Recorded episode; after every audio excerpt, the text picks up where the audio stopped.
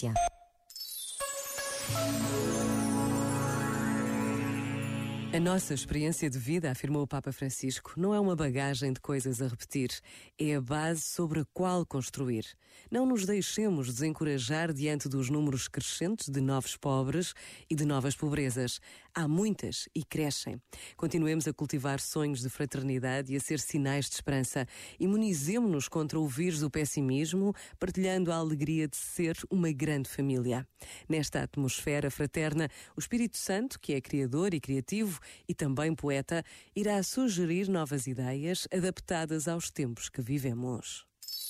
Este momento está disponível em podcast no site e na app da RGF.